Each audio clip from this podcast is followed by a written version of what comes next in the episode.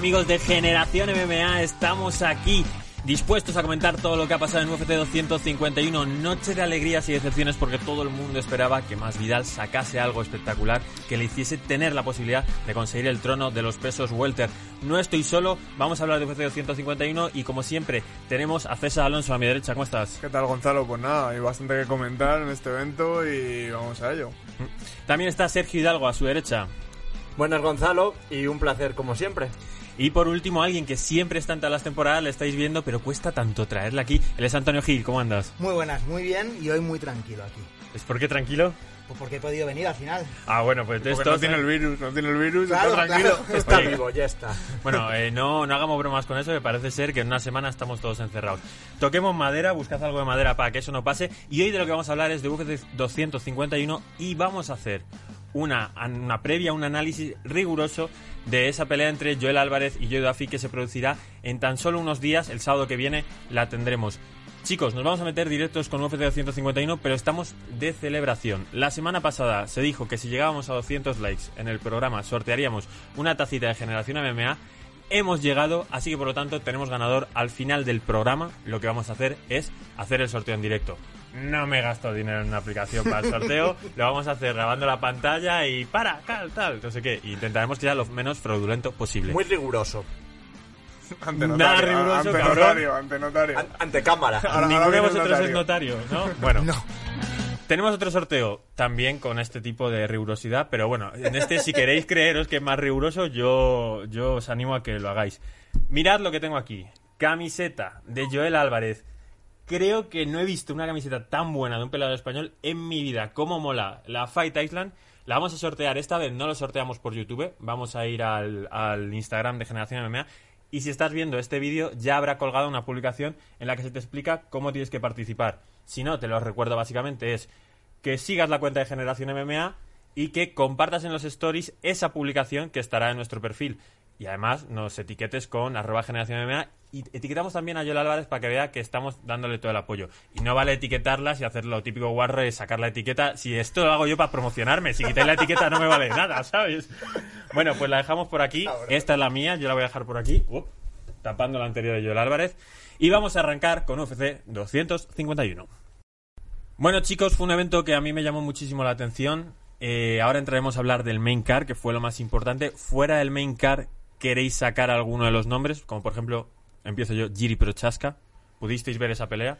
Eh, sí, vi el, bueno, vi- yo vi el KO y, y ha sido una, una de las que me equivoqué comentando la previa de UFC 251 en la anterior generación MMA, que además me acuerdo que dije, normalmente los que vienen de fuera de UFC no tienen, hacen, pueden venir invictos, pero no suelen tener el nivel que hace falta para UFC, pues toma, para callarme la boca, KO Espectacular, ¿eh? O sea, Se un- quedó sobao, o sea, A mí, muerto. a mí me ha recordado el efecto de Johnny Walker con lo que hemos hablado de Johnny Walker desde lo bien que empezó, vacilando todo el rato haciendo gestos como cuando te iba a pelear. Recordaba a Anderson Silva. Hubo un momento en el que parecía que le habían noqueado y que le tocaban, pero era parte un poco del show, de, de fingir, ay, que me has tocado y te vuelvo y te golpeo.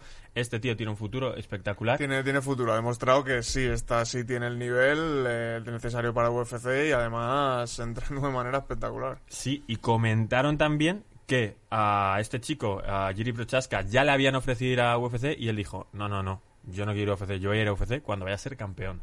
Y entonces rechazó entrar en la organización más grande del mundo. Antonio, ¿cómo vas a rechazar trabajar para los mejores?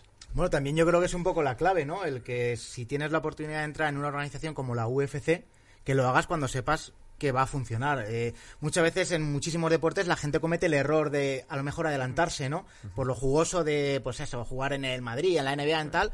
Yo creo que la UFC es el mejor escaparate del mundo, evidentemente, pero si vas a hacer el ridículo o no vas a dar la talla, mejor esperar.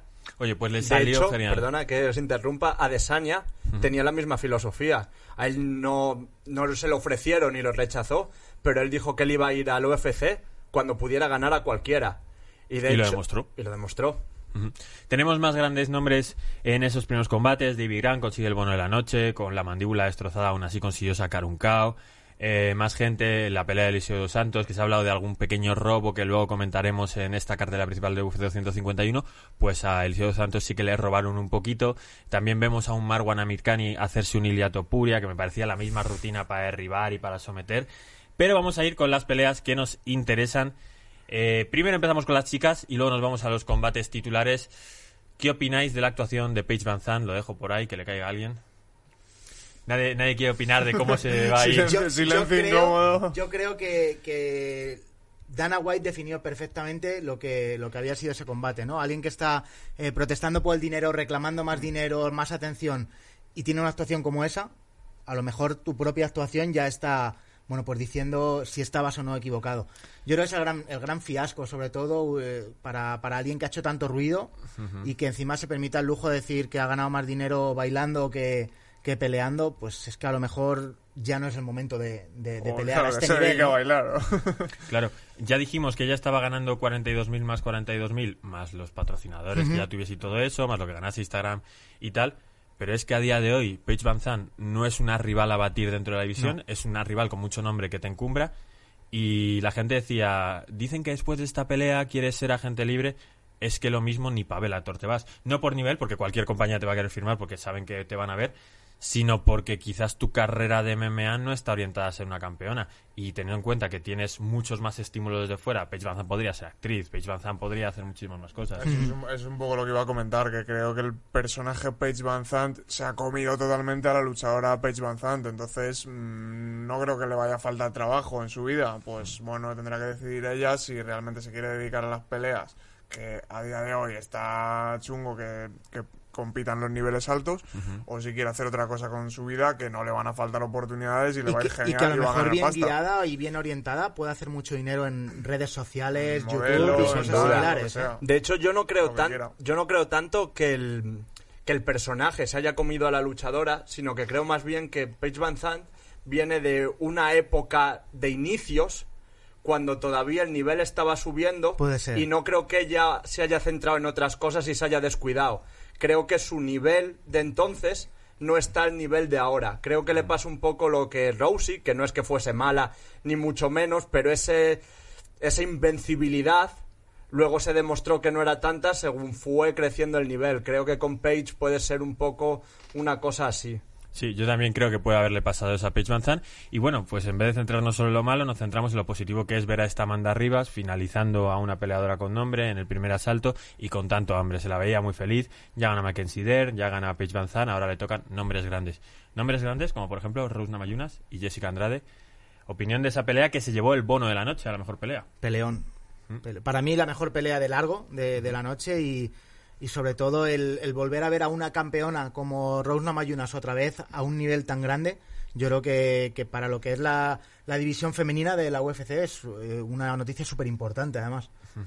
Para mí también fue la mejor pelea de la noche. Sobre todo me quedo con, con algo que siempre lo comento, pero es que me llama mucho la atención cuando eso pasa, y es que las dos han mejorado un montón. Andrade me ha flipado el, el juego de cabeza que tiene ahora. lista eso, ahí, ¿eh? eso son horas y horas y horas de drills. Pero Eso sobre es todo yo creo que era con la pelota. estrategia anti-Rose Namayunas. Que Sí. como tira esos pinchazos, esos aguijonazos tan rápidos, era como si todo el rato te estás moviendo. Pero claro, también está lo que dicen, ¿no? Si tu rival no para de moverse, pégale al cuerpo o tira al medio porque alguna vez vas a dar. No, pero aún, aún así, ese jab le funcionaba. De hecho, una cosa mm, muy a destacar de esa pelea es lo difícil que es seguir un juego. Se, se vio en, se vio en el caso de ambas, y es que en el primer round las dos lo hicieron perfecto, hicieron lo que tenían apuntado de hacer, que era una, mantener la distancia, estar con el jab, todo el rato soltando jab y high kicks, y alguna middle jab y high kick, y la otra estar moviéndose. Y según pasaban los rounds, sobre todo a partir del segundo, aunque todavía no estaban físicamente cansadas, la concentración que necesitas para eso es súper difícil. Entonces, ya había momentos en los que Namayunas dejaba de estar tan estilista y se cerraba así, y en los que Andrade, en vez de seguir avanzando, se quedaba quieta a esperarlo. O sea, había momentos en que se le iba la olla a las dos y entraban como en el juego de la otra. Oye, ¿y no os fijasteis en el detallito de Rose Namayunas de que cada vez que había oportunidad de clinchear buscaba que no se diese la posibilidad de que te le proyectasen por el aire? Siempre buscaba coger el cuello,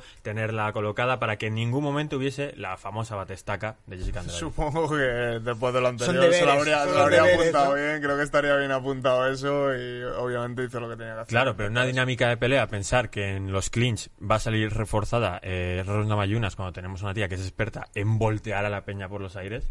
Pero es que hay, hay diferentes tipos de clinch. El clinch de Namayunas es clinch tipo Thai, en las que a diferencia del wrestling, que el pequeño, que se supone que es del mismo peso, es más robusto y tira tal, en el tipo de clinch de Namayunas, en el clinch de Thai, ser alto es una ventaja. O sea, ser tú el que llevas ese estilo es la ventaja, porque es otro tipo de, de clinch, es echar para atrás, tener ese control, soltar algún codo. Y a mí lo que me flipó es eso, que se veía que las dos tenían estudiadísimas a la otra, se habían aprendido todo, iban ahí súper disciplinadas. Sí. Eh, ¿Creéis que a Rose Namayunas le puede dar un buen... com- Bueno, poder darle le va a dar un buen combate. ¿Creéis que puede ganar a Willy Zhang? Sí. Yo creo que sí. Y, Guau. a- y aparte, yo creo que, que sería súper positivo para la UFC tener otra vez a Namayunas como, como campeona por, por el tipo de persona que es, al margen del luchador. En eso estoy de acuerdo. Yo esa creo que, humildad, que ¿no? es así, como que, que a lo mejor es mucho más ejemplo para, para vender bien la UFC de todo lo que está rodeando, sobre todo más a la división masculina, ¿no? En estos momentos. Yo no, no os quiero comprar eso, tío. es me un macarra, tío. Eh, me encantaría que Rus Namayunas fuese así, pero yo creo que no es tan así como se vende. No, tampoco creo que sea lo que decía eh, Joanna Jędrzejczyk, Pero, que tal. no, pero yo creo que ¿Cómo- sí que tiende a ser tímida. Tiene un carácter, yo la veo con un carácter tímido, aunque no sea, el- no sé, el Es muy cerebral tal. también, ¿no? Pero Y- tiene que ser una persona introspectiva, tímida, con su mundo interior, que lo canaliza, que ha sufrido y lo canaliza en el deporte, tal. Entonces, bueno, a mí ese mm, tipo de personaje me despierta simpatía, pero es verdad también, yo creo. que al gran público le atrae menos. O sea, Pero, pero, hace, el, hace el matiz específico. ¿Cómo crees Claro. que se vende y cómo crees que es? Para Es poner que- la dicotomía. Es que, claro, yo no estoy hablando del tema de la humildad, eso me parece increíble y tal. Yo lo que siento es que estamos, o que UFC ha reforzado esa imagen cuando no creo que ella sea tan así. Yo lo que creo es que es una persona eh, un poco eh, tímida desde una perspectiva negativa, en el sentido de que, de que si no tuviese una persona detrás, como puede ser, por ejemplo, Pat Barry, que le dijese, eres la campeona, pelea, ella hubiese dicho, yo ya paso de pelear completamente. Ayer, por ejemplo, la figura de Pat Barry no me gustó nada. Cuando estaban en el eh, Bruce Buffer presentándoles, Pat Barry se puso en una postura extraña a mirarle directamente a Jessica Andrade con cara de psicópata. Y teniendo en cuenta la, la que tiene personalidad. también, ¿eh? Sí, sí. Pero se ponía como así a mirarla, como fijamente, tal. Teniendo en cuenta la personalidad de Rose, que la vemos tan tímida, tener a una persona que es capaz de, mientras están presentando, mirar a la otra persona, a, a la peleadora rival, como si le fuese a pegar, creo que quizás Rose Namayunas es una tía a la que se deja llevar completamente y que no estaría en este mundillo si no fuese por lo que ha construido anteriormente. Vale, eh, un par de matices y ya pasamos a otra que si no nos ponemos ahí con Sí, Rose sí, a sí. saco. Yo creo, creo eso que tú dices, que si no fuera por todo eso directamente ni pelearía. Pero creo que es que lo que es es, es introvertida, pero no ni siquiera introvertida mal. Ella, por ejemplo, estuve viendo un reportaje que decía que, que le gusta estar en, en el monte, que se va a veces con, con su novio, se van los dos ahí a entrenar, acampan y que, que ella pelea por hacer algo, que en cualquier momento lo deja, pero porque para ella lo importante es el camino. Dice que incluso lo dejó con, con Pat Barry, tuvieron una serie de, de rollos y dijo que ella es que si no está con Pat Barry que ni pelearía, pero porque no porque se deje guiar, sino porque ella lo que le llena de eso es estar con Pat Barry, con su equipo que es como su familia y, y todo ese proceso de precisamente como tiene todos esos demonios y todas esas cosas es a través de, de la lucha como, como una forma de, de mejorarse, pero que si no fuera la lucha haría otra cosa. Pero no es que esté dejado llevar, sino que ella tiene otras motivaciones y otras cosas diferentes de la que pueda tener otra gente. Ya se la suda los cinturones, le da igual el dinero, pero tampoco es que haga lo que le manden, sino que ella tiene su, su camino, su forma diferente de verlo. Y a mí me gusta, a mí el personaje suyo, mira que, que yo no soy muy de, de personajes humildes por lo positivo y tal, me gustan... Hombre, a ti te he visto personajes- yo bajar a un combate con un abrigo de piel. No digo más. Pero es eso, eh, a, a Namayunas no le veo tanto eso que podría ven- vender otro de humildad, sino más otro perfil totalmente diferente. De, de una tía que vive en una cueva, Sí, yo, va, a, se a pega mí lo con que, quien me le digan y ya está. lo que me pasa que las claves es lo de los demonios internos, pero no demonios internos, todo el mundo tiene nuestros demonios internos, unos más y otros menos. Creo que ella es como ese personaje raro, con la capucha puesta, que te mira desde el fondo y que sin embargo la queremos vender como qué chica más humilde y qué buena.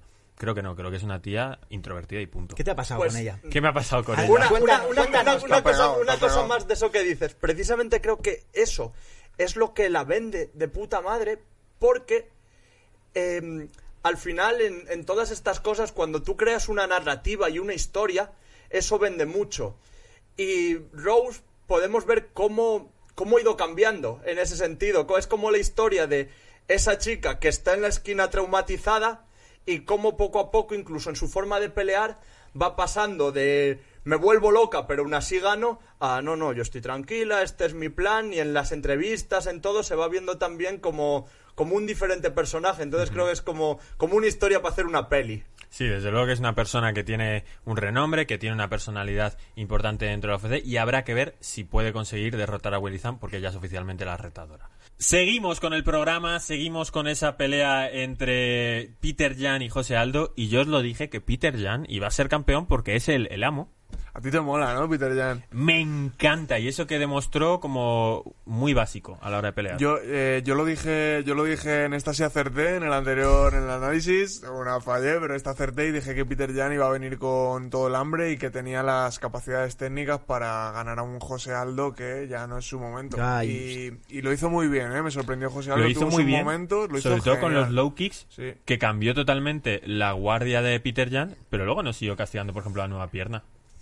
Yo lo vi técnicamente muy superior a Aldo. Le vi muchos detalles de un nivel muy alto. Creo que lo que marcó la diferencia es que Peter Jan es un toro.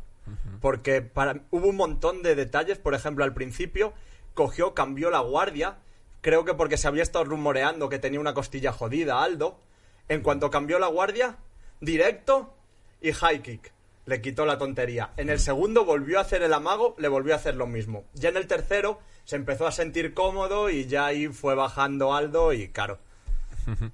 Oye, eh, por fin se acaba el mito de que José Aldo es mejor en el suelo que de pie. Qué raro fue ver a José Aldo, leyenda de las MMA, en el suelo, falto totalmente de ideas. Sí. Además, sobre todo, que es lo que tú dices, ¿no? Que siempre se hablaba, siempre se hablaba, nunca se había visto y es como, bueno, que no se haya visto no quiere decir que eso no sea así. Hostias, o sea, mejor es que no lo era, ¿eh? Desde, desde el principio. Yo no estoy de acuerdo. A ver, cuéntanos. Yo no estoy de acuerdo porque hay una cosa me- y es que cuando tú estás cansado, no eres técnico. Ves a boxeadores de un nivel altísimo haciendo putas mierdas en el round 10, que dices, estos tíos no saben boxear.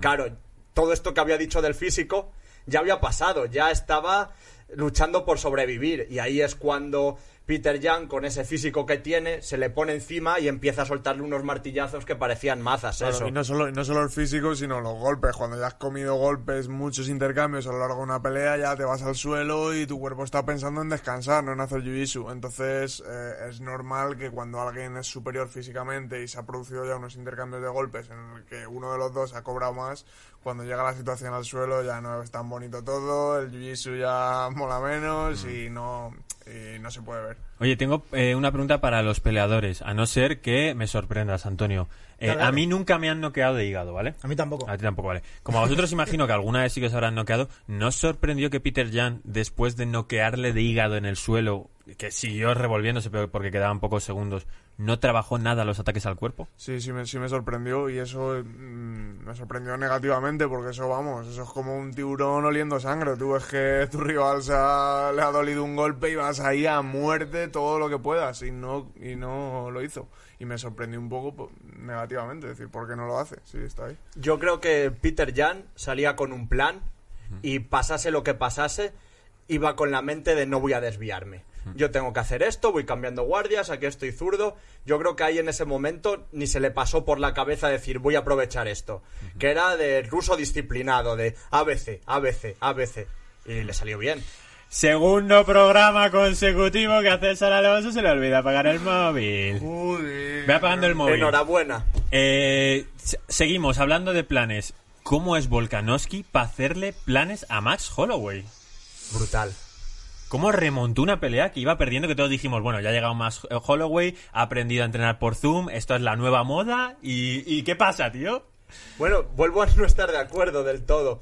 Eh, sí, en cuanto a la pelea que hizo, pero para mí no remontó. Cuando hay cierto tipo de trabajos que cuando los haces parece que estás perdiendo hasta que dan sus frutos. Él iba machacándole la pierna y él iba desgastándole. Entonces, Max Holloway es un tío que es buenísimo. Él iba controlando las distancias, iba puntuando, iba haciendo todo. Le salió, a mi parecer, mejor pelea que la primera, pero con diferencia, ¿eh? Hizo un, hizo un peleón. Hizo un peleón, pero ¿qué es lo que pasa? Que cuando. Tú hay veces que te la tienes que jugar una carta.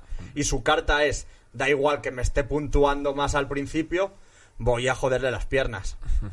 Oye, eh, ¿a favor de la conspiración de que ha habido un robo contra más Holloway o crees que Volkanovski ganó limpio? conspiración no, pero que el- yo creo que no es justo el resultado, sí.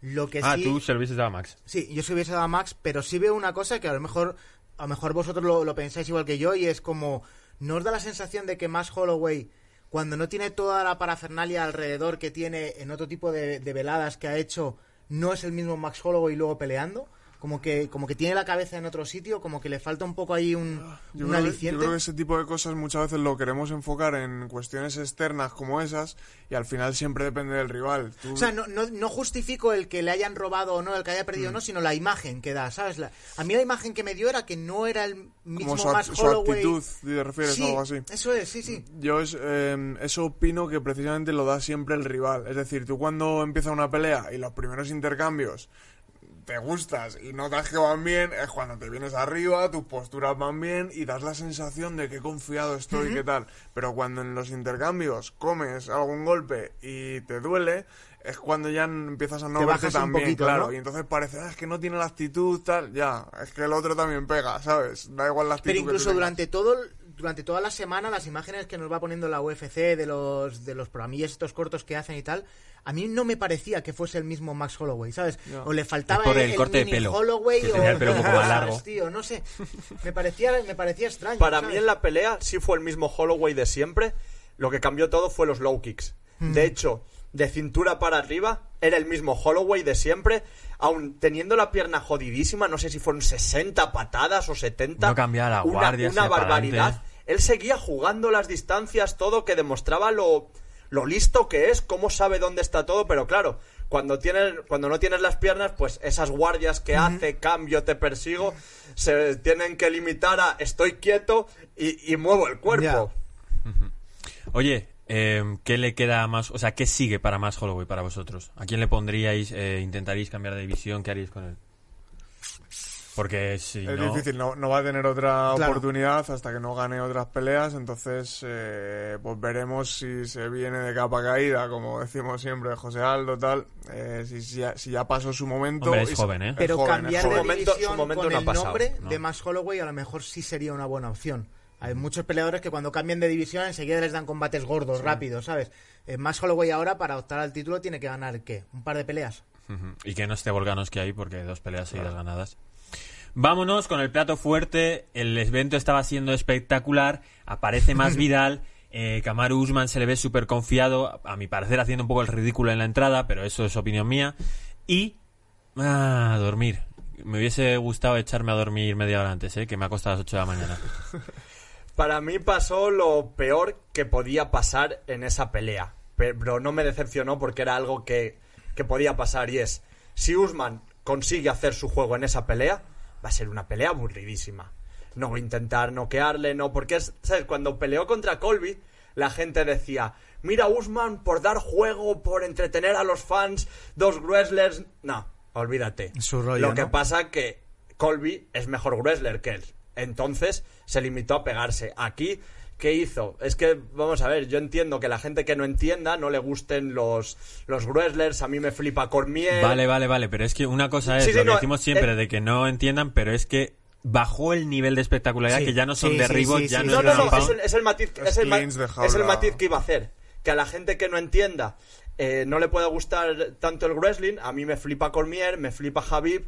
Esta pelea, a mí, que me gusta el wrestling lo que más, me aburrió que flipas. Es que eh, no tienes por qué estar haciendo cosas increíbles, pero tienes que hacerle daño a tu rival. Es que acabó como después de un sparring más Vidal no, no intento finalizarle, no intento hacerle daño, es como te voy ganando a puntos, me quedo aquí un minuto, te he cansado un poco, te tiro, no intento gran and te abrazo, dos minutos, vale, hostia, ya llevo tres rounds, a ver si puedo... Sobre todo porque en una pelea que era muy similar en cuanto al guion, Conor McGregor contra Javier Nurmagomedov, cada puñetero intercambio de golpes, aunque Sí. estuviese en el, suelto, en el suelo, era como wow, el estando con todo. Y aquí era, no se odiaban. Pero ¿cuándo no van a golpearse?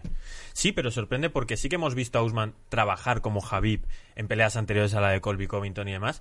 Y aquí de pronto le vemos como a Marrategui, como si este fuese el peleador más duro al que ha enfrentado en su vida. Y eso que ha enfrentado a Tyrone Burley, que ha enfrentado a Demian Maya, que ha enfrentado a Colby Covington. Y aquí es como voy a ganar por los puntos y me da igual todo. Yo es que creo que aunque parezca que tiene hype, Masvidal está muy minusvalorado. Masvidal se le ve un tío muy simple, pero Masvidal tiene unos detalles y unas cosas que flipas. Masvidal para mí puede ser más peligroso que Woodley y más peligroso que otra gente. Masvidal cada cosa que da te hace mucho daño. Y sobre todo, eh, me fijé en un detalle que es lo que explica todo, es la actitud de uno y otro antes de la pelea. A Masvidal le veías emocionado como un niño que va a Euro Disney. Tenía, es porque eso no se finge, tenía hasta los ojos iluminados. Mientras que Usman estaba de esto no es un espectáculo, esto no es nada, ni nervioso, ni nada. Le veías esa cara de yo estoy aquí en la oficina. Y es lo que hizo, en la oficina. Al final, eh, claro, él lo que quiere al final del día, por mucho que mole ganar fans y tal, él al final del día quiere ganar su pelea, llevarse su cinturón a casa. Y si la forma, si de todas las opciones que tiene ve que hay una segura, aunque sea aburrida, eh, dice, pues mira, todos los espectadores no sois vosotros los que estáis aquí en la jaula, pues si tengo que abrazar un minuto, abrazo un minuto. Claro, los espectadores podemos decir lo que nos dé la gana y que es aburrido porque somos los que consumimos el producto.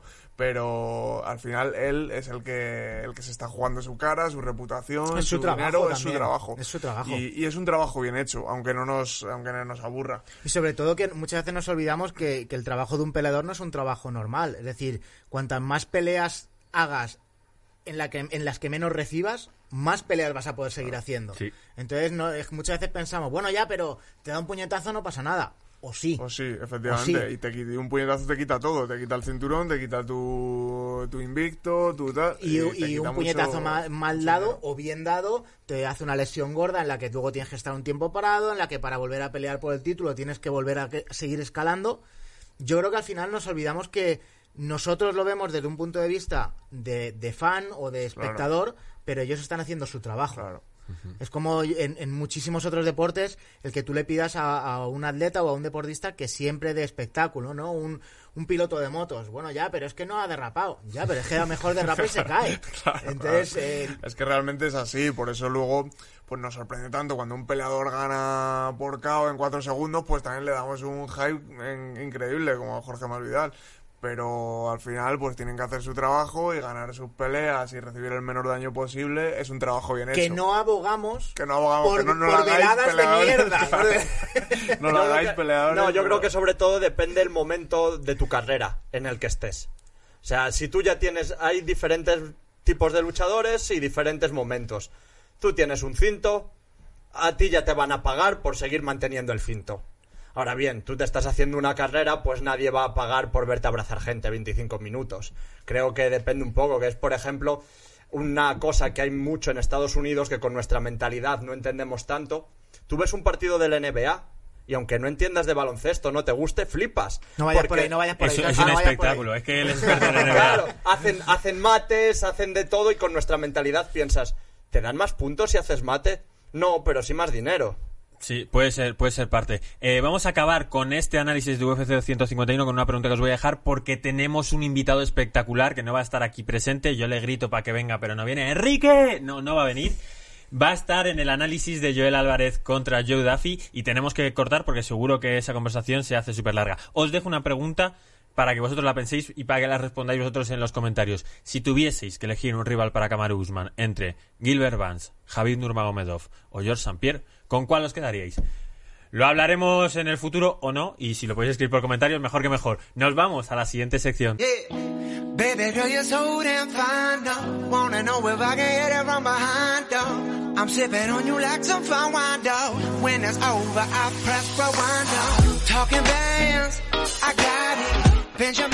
Pues menudo sorpresón tenemos para ahora porque vamos a hacer ese análisis de ese combate entre Joel Álvarez y Joe Duffy que se producirá este mismo sábado y lo vamos a hacer con la persona que se está encargando de preparar la estrategia para derrotar al irlandés. Estamos en directo, bueno, para vosotros totalmente diferido porque se emitirá el lunes, con Enrique Wasabi, peleador ex UFC, peleador de Combate Américas, peleador de AFL, peleador de todo, aunque ya he visto que te han intentado retirar este fin de semana, ¿no? Sí, tío, no sé, lo de lo del mundo deportivo. Bueno, y en, en el marca también sale, salgo llorando. Eh, y salgo llorando. Es mentira, ¿eh? tú sabes. Tú sabes eh, que la, la, la profesión del periodismo hoy día está un poquito prostituida. Gracias por la parte que nos toca aquí a nuestro lado.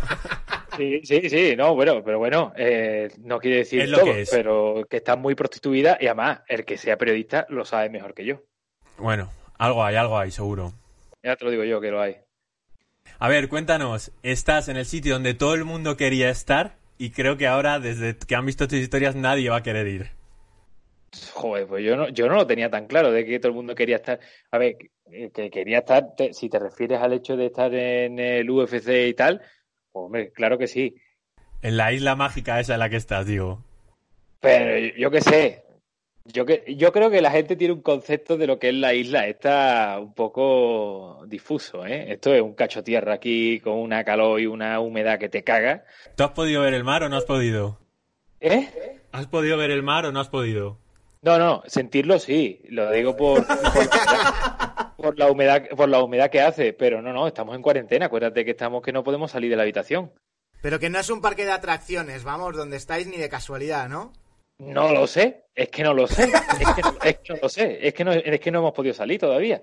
Es que date cuenta que el protocolo este de- del, del COVID este eh, es, un, es una mierda, ¿vale? Esto del protocolo este del COVID es una mierda directamente, podría decirlo un poquito más fino, pero me quedaría corto y es directamente una mierda, es una estafa, eh, esto me parece a mí una, una estafa porque nos tenga, porque hemos hecho hemos hecho, ¿cuántos análisis hemos hecho en poco más? Tres, en tres, tres análisis en poco más de 24 horas. Dime que por lo menos has acabado ya, que no te queda ninguno. Yo no, claro que me quedan dos. ¡Yo! Ostras. Claro que nos quedan, nos quedan dos. ¿Y son todos de palo hasta el cerebro o alguno más pequeño como Rosalía? Hay uno que. El de, el de, el de Rosalía está mejor. El, eh, pero no, creo que, creo que queda una que es tomar simplemente la temperatura, que eso te lo toman pues cada vez que te ven y tienen una pistola de esa mano, pues te toman la temperatura. Y, y queda otro de, de- queda otro de palito. Lo que no sé si es antes, bueno, en el, creo que es el día del pesaje para acceder como al pabellón, pero no estoy seguro, tío. No estoy seguro si es antes o después. Yo sé que después de la pelea hay otro. Y no sé si ese es el de la temperatura. Bueno, esperemos que sean todos de temperatura porque tiene que ser muy, muy, muy jodido tener que estar recibiendo eso. ¿Os ha pasado a vosotros? ¿Os han hecho algún análisis de estos? Todavía no. Tiene una pinta horrorosa. Oye, nos vamos a centrar para no entretenerte mucho en lo que es la pelea. Conocemos de sobra a Joel, ya haremos el análisis de cómo es Joel nosotros en privado. No, no te necesitamos a ti para hablar del peleador que más está reventándolo en UFC ahora mismo, que va a hacer su tercera pelea en poco más de un año. Queremos saber tu parte, cómo has planteado la pelea para enfrentarte a Duffy, qué le has visto. Nosotros le conocemos, pero me imagino que tú habrás hecho un estudio muy duro. Bueno, yo he tratado de descifrar pues sus cosillas, eh, sus cosas buenas, sus cosas malas, identificarlas. eh, ide- identificar, bueno, iba a decir identificar la de Joel, pero la de Joel ya, ya sé, ya las conozco mejor porque también las, la- las entreno con él y, y tratar de trazar un plan. Eh, lo de tratar un, lo de trazar un plan, eh, el riesgo está en que te puedes equivocar, eh, ¿no? O te puedes, sin contar con, imaginando que todo va sobre ruedas, ¿no? Que el factor, porque el, fa- el factor sorpresa no se puede entrenar, eso no se puede planear, eso es, es como si ahora uno en mitad de, eh, yo qué sé, un rollo más Vidal Ben Askren. ¿Quién se iba a imaginar eso? Eso no se iba a imaginar nadie. Y llegó, ¡pum! ¡Ostras! Es que lo podía haber entrenado, eso no se puede entrenar, ¿no? Eh, entonces, digamos que atendiendo a los patrones de comportamiento de uno y de otro, pues tú vas trazando pues una estrategia u otra. Eh, yo creo que, que, bueno, yo he puesto todo mi corazón en hacerlo lo, más, lo, lo, mejor posible. Joe Duffy, pues, es un tío eh, bastante completo, bastante ordenado, no comete, no hace movimientos así de estos locurones mm, tipo Anthony Pettis o cosas así, entonces se puede es más fácil tratar un, un plan. Eh, lo que pasa es que el plan es complicado porque, porque comete pocos errores, a mi parecer, comete pocos errores.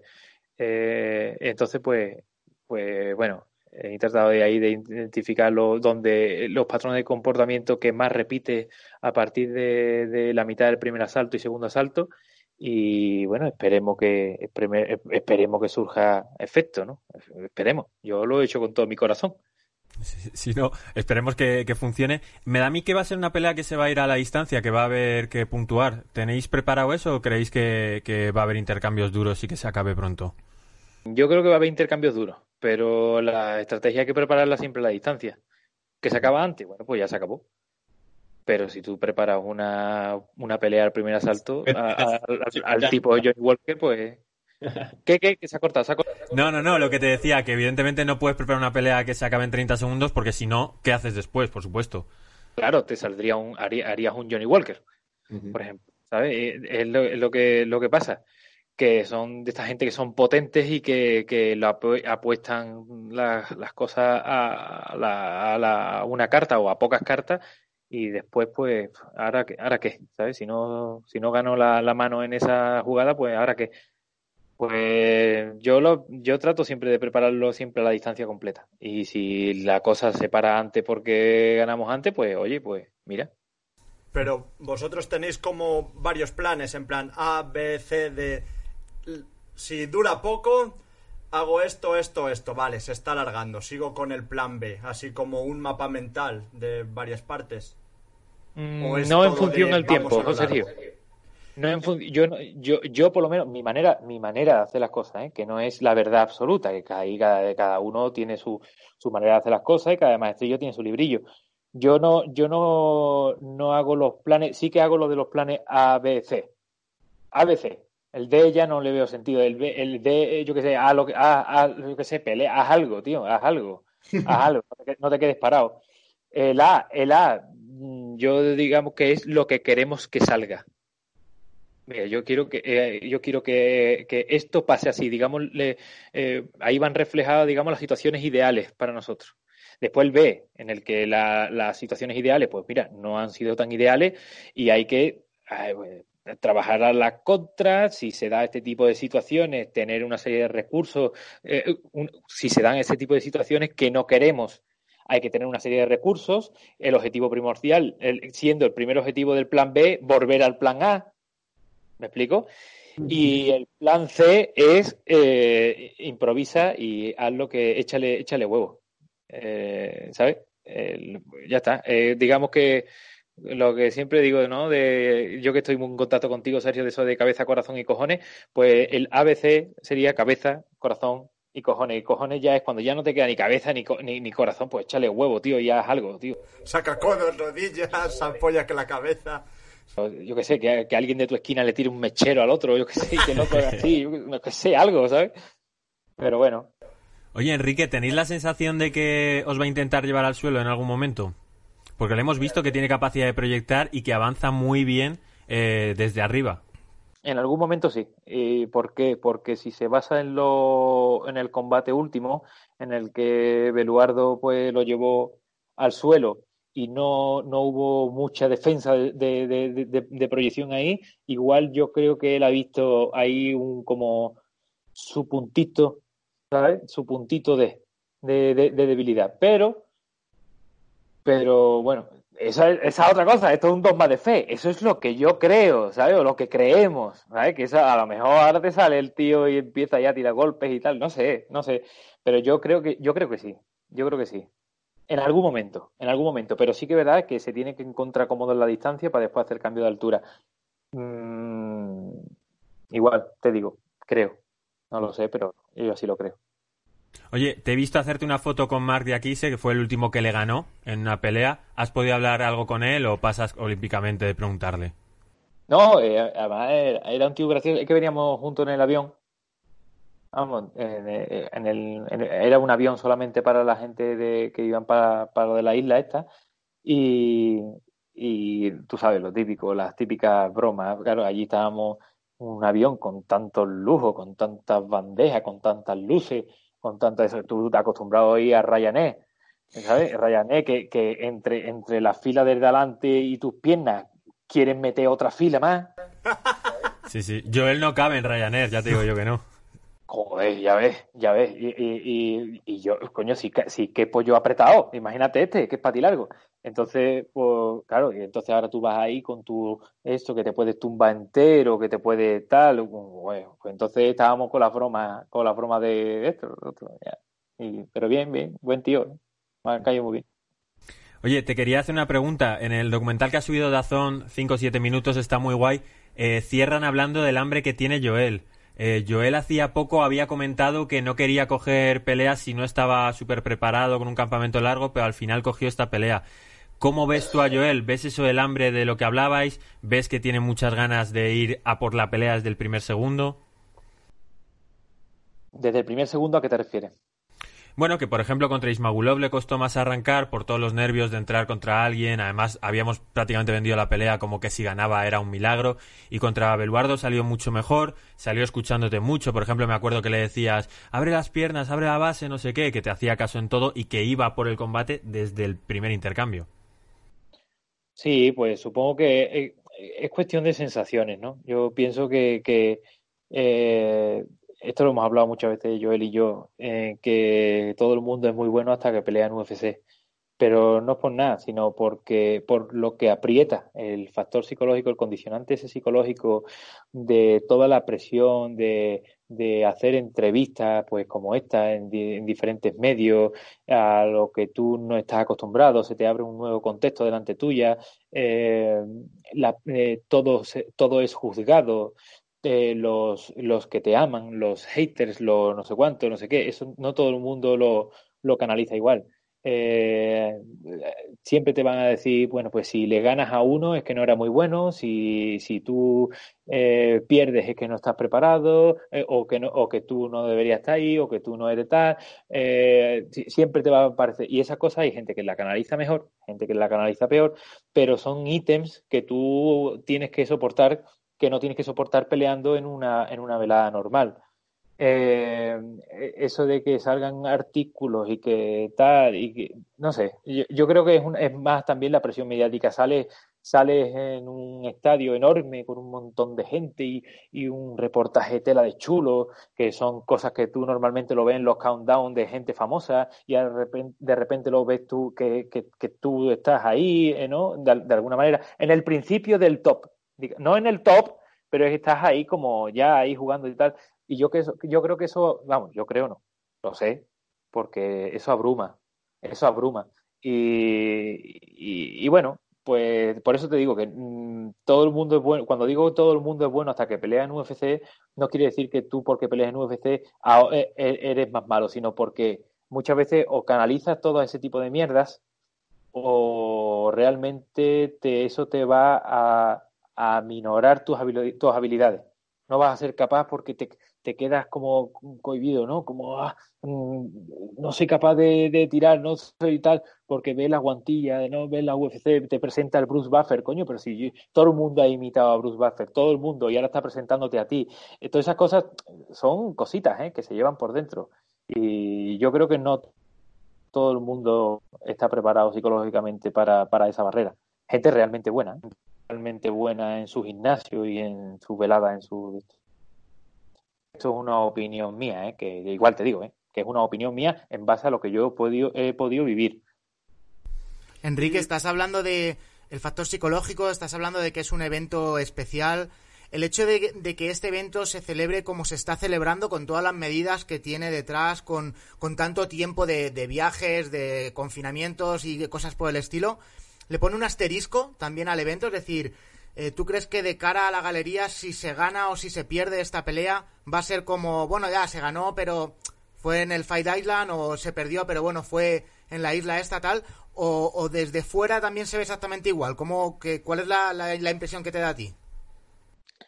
Yo creo que se ve, que el UFC se ve igual. Desde fuera se ve totalmente igual. Eh, yo creo que este va a tener más sensación desde dentro, ahora te hablo, ¿eh?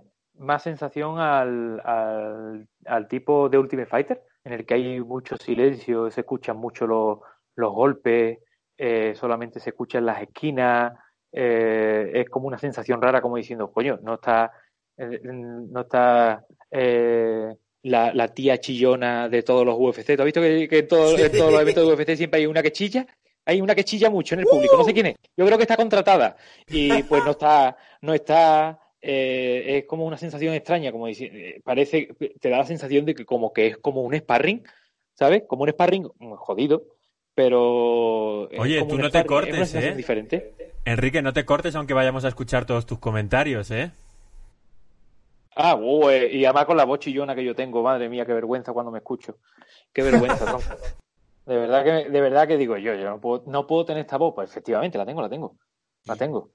Oye, que muchísimas gracias por haber estado aquí, que vamos de tiempo como el culo, vamos a hacer un programa de una hora y pico. Y aunque esto sea eh, una entrevista un poco sobre Joel, me interesa saber, eh, acabar contigo, ¿cómo estás? ¿Estás para hacer un campamento y en dos meses poder pelear?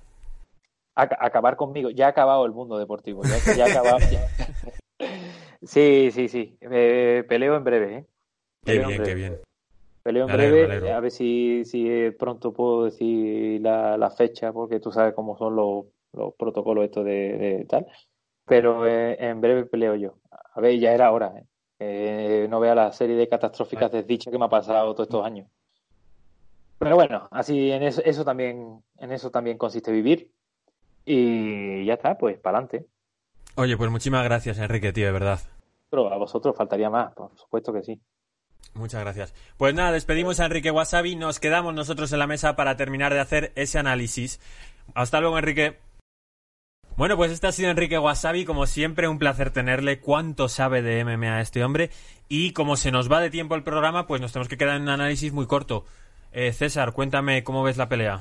Eh, veo una pelea durísima. Eh, Joe Duffy es un veterano, es muy experto, hace bien todo y, lo va, a poner las cosas muy, muy difíciles. Mucho más que el anterior rival de Joel y esta es una, una verdadera prueba de fuego para Joel. Pero cuando se anunció la pelea, yo decía, Buah, ya le han puesto otro rival imposible, como Damis Maulov. No, no, analizando al peleador individualmente, creo que Joel le puede ganar y no creo que sea un combate más eh, difícil de 60%-40%, ¿eh? Eh, al margen de, de los porcentajes, yo creo que sí que es la pelea más difícil que ha tenido nunca Joel. ¿Más que Damir? Para mí sí. Eh, Duffy es un rival muy duro, pero estilísticamente creo que es un buen match. Sí. Y creo que es una pelea que no es para joderle, sino que es una pelea para catapultarle. Evidentemente ya en la liga donde está no le regalan nada. No te hacen ningún regalo de gratis. Pero es una pelea que puede ganarla, que nos puede dar una sorpresa, dar una sorpresa a todos y pegar un salto muy interesante.